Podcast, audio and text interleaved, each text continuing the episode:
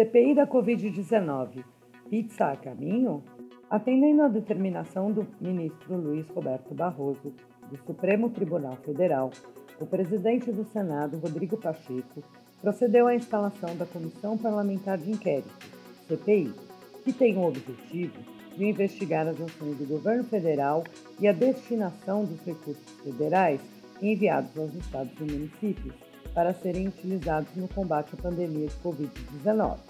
Diferente da proposta de CPI original, que pretendia investigar apenas o governo federal, a CPI terá agora sua investigação abrangendo os estados e municípios, contrariando interesses políticos que pretendiam usar a comissão parlamentar como instrumento político para atacar o presidente Jair Bolsonaro, buscando uma forma de conseguir fatos para embasar um pedido de impeachment do presidente, ou pelo menos para enfraquecê-lo politicamente, para que seja mais fácil enfrentá-lo nas eleições presidenciais do ano que vem.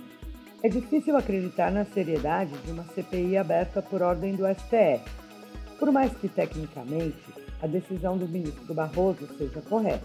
E ainda menos credibilidade tem uma CPI que tem Renan Calheiros, que possui uma extensa ficha corrida como provável relator.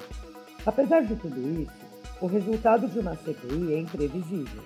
Sabemos como se iniciará, mas ninguém pode prever como acabará.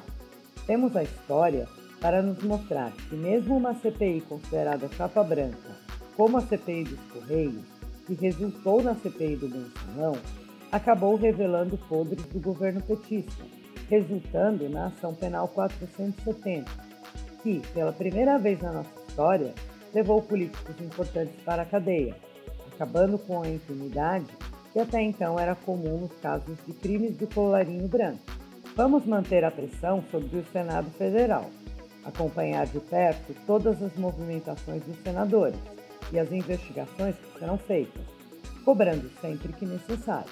Se bem conduzida, esta CPI poderá trazer bons resultados para a nossa sociedade, apesar de Calheiro e outros, ajudando a desvendar crimes e apontar criminosos para que sejam julgados e punidos. Nosso papel permanece o mesmo: levar até os nossos leitores a verdade dos fatos e as melhores análises sobre os acontecimentos que importam, para que todos possam formar as suas próprias opiniões, baseadas na verdade e não em narrativas.